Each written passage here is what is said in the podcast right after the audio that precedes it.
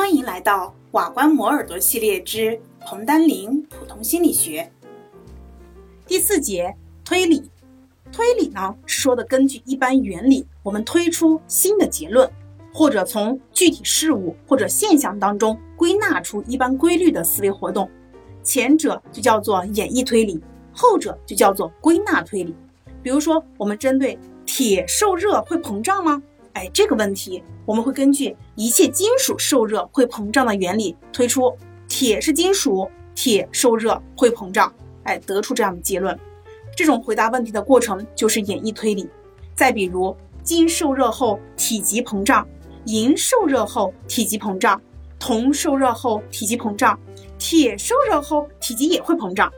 由于金、银、铜、铁都是金属，所以我们得出来。所有金属受热后体积都会膨胀的结论，这就是归纳推理。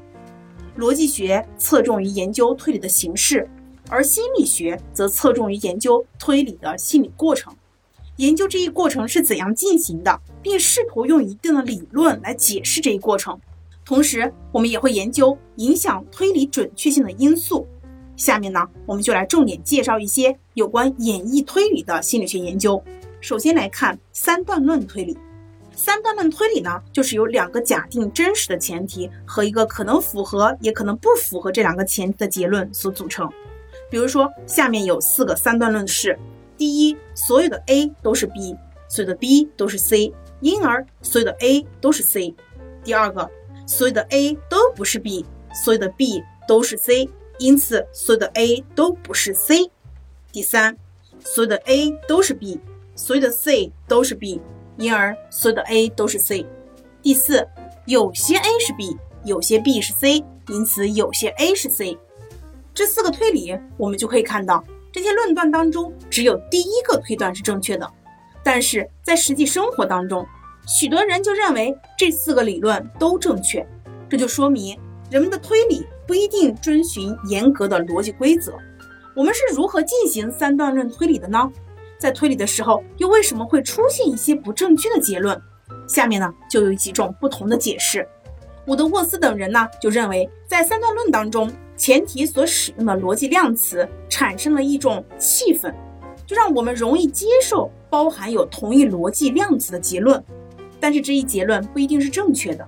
具体来讲，其实就是两个全称的前提使人倾向于得出全称的结论。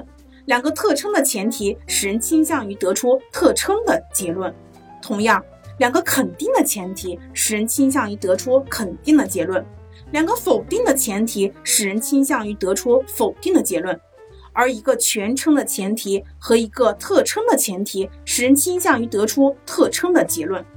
例如，有些 A 是 B，有些 B 是 C，人们受前提气氛的影响。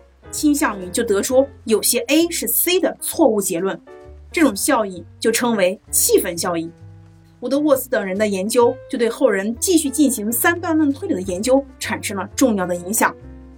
第二种解释呢，就是查普曼等人，他们就认为我们的推理是合乎逻辑的，三段论推理当中发生的错误不是由前提的气氛造成的，而是由于我们错误的解释了前提。比如说，所有 A 是 B。我们往往认为所有 B 也是 A，又比如说有些 A 不是 B，我们就往往认为有些 B 它不是 A。对前提解释上的错误，就导致了推理错误的发生。比如说，要求被试从下面两个前提和五个备选答案当中选择出一个正确的结论：所有的学生都是青年人，一些青年人是球迷。因此，大家可以看一下。下面的五个到底哪一个是对的？第一，所有球迷都是学生；第二，没有一个球迷是学生；第三，一些球迷是学生；第四，一些球迷不是学生；第五，上述结论均不正确。被试通常会选择错误的结论三，也就是一些球迷是学生，而不会选择正确的结论五，也就是上述结论均不正确。原因就在于被试错误地理解了全称肯定前提，把所有的学生与所有的青年等同起来了，就认为逆转它也是成立的。由于对大前提做了错误的解释，因而判断结论一些球迷是学生是正确的。查普曼等人的这种的观点就被称为换位理论，这就是第二种解释。第三种解释呢，就是约翰逊、莱尔德等人，他们就认为我们推理的过程就是创建并且检验心理模型的过程，也就是首先根据前提条件创建一个心理模型，并得出一个有待证明的结论，其次根据前提条件搜寻其他可能创建的心理模型。这里的心理模型就说的是我们在理解前提时会产生一种与前提情境有关的，类似于人们所感知或想象的某种事件或者情境。如果建立的各模型间没有冲突，人们就接受开始得出的结论；否则就要得出另一个结论。我们根据下面的前提，看看我们能否得出叉子在勺子的左边的结论。前提是什么呢？一。茶杯在碟子的右边，二，盘子在茶杯的左边，三，叉子在碟子的前面。结论：叉子在勺子的左边。根据上面的前提，我们可以建立一个心理模型，比如说盘子、碟子、茶杯、叉子、勺子。根据这个模型，我们就会得出叉子在勺子的左边的结论。但是。根据上述的前提，我们也可以建立另外一个心理模型，也就是碟子、盘子、茶杯、勺子、叉子。根据这个模型，我们就不能得出叉子在勺子的左边的结论了。约翰逊·莱尔德等人就认为，推理当中的错误是由于我们对前提的信息加工不充分，或者说受工作记忆容量的限制，人们就只根据前提创建了一个心理模型。而没有考虑建立更多的心理模型，这种观点就被称为心理模型理论，也就是第三种解释心理模型理论。第四种呢，就是胡竹静等人的研究发现，在三段论推理的过程当中，推理的内容也会影响三段论推理。比如说推理一和推理二，我们先来看推理一：所有的松树都是植物，所有的植物都是生物，所以。所有的松树都是生物，有些松树是生物，有些松树不是生物。所有的松树都不是生物，上述答案都不对。来看推理二，所有的男人都是大夫，所有大夫都是女人，所以所有的男人都是女人。有些男人是女人，有些男人不是女人。所有的男人都不是女人，上述答案都不对。从推理的形式看。推理一和推理二的形式是不一样的，但在推理一当中，前提的内容是正确的；而在推理二当中，前提的内容就是错误的。研究结果发现，在推理一当中，多数人都会按照逻辑规则得出正确的答案，所有的松鼠都是生物；但在推理二当中，按照逻辑规则得出所有的男人都是女人的被试就很少。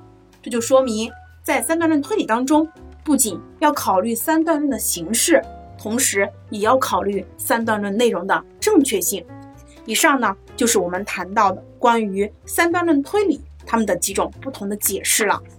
第二个，我们来看一看线性推理。线性推理呢又称为关系推理，在这种推理当中所给予的两个前提说明了三个逻辑项之间的可传递性的关系。比如说，张三坐在李四的左边，李四坐在王五的左边，因此。张三坐在王五的左边。由于这种推理的三个逻辑项之间具有线性的特点，所以线性推理又被称为线性三段论。休腾、洛切尔等人呢，就认为线性推理的前提是以表象的方式复现在人脑当中的，并按照一定的空间系列进行操作，也就是人们把前提结合成了统一的视觉形象。把一些项目按照大小形想象为自上而下的垂直排列，或者是自左到右的水平排列，这样三个逻辑项之间的关系就可以从这个空间系列当中的相对位置来进行判定了。这就是线性推理。一般呢，我们用空间系列表象这个来进行解释。第三个呢，就是条件推理。条件推理呢，说的我们利用条件性命题进行的推理，比如说。如果明天下雨，球赛就停止，也就是明天有雨，所以球赛停止。在条件推理当中，人们发现了一个有趣的现象，就是我们会倾向于证实某种假设或规则，而很少去证伪它们。这种现象就称为证实倾向。以沃森的斯卡片选择作业为例，在实验当中，他给被试看了四张卡片，卡片的一面写有字母，另一面写有数字。同时，主试给被试提出了一个规则，就是假设卡片的一面是元音字母，则另一面是偶数，就要求被试说出证实这一规则的真伪，必须翻看哪一些卡片。结果发现，只有约百分之四的人做出了正确的选择，也就是认为应该翻看卡片 E 和七。百分之四十六的被试就认为应该翻看卡片 E 和四，百分之三十三的被试就认为应该翻看卡片 E。根据这一实验，沃森等人就认为，在检验规则或假设的过程当中，被试有一种强烈的对规则的证实倾向，这是一种偏离逻辑规则的倾向。为什么会出现这种证实倾向呢？一种观点就认为，卡片选择作业当中的错误跟实验材料的性质有关。由于实验采用了抽象的人为性的材料，因而导致了错误。如果把卡片的内容换成被试熟悉的内容，被试正确选择比率就会明显升高。比如说，格瑞格斯等人，他们在实验过程当中给被试呈现了一面写有下列内容的卡片，比如说喝啤酒、喝可乐、十六、二十二。要证实的规则就是，若有人喝啤酒，那么这人的年龄就必须超过十九岁。结果表明。采用这种与被试生活经验相关的材料，有高达百分之七十四点一的被试做出了正确的选择。以上就是我们谈到的第四节推理。恭喜你又听完了一个章节哦，离研究生又近了一步哦。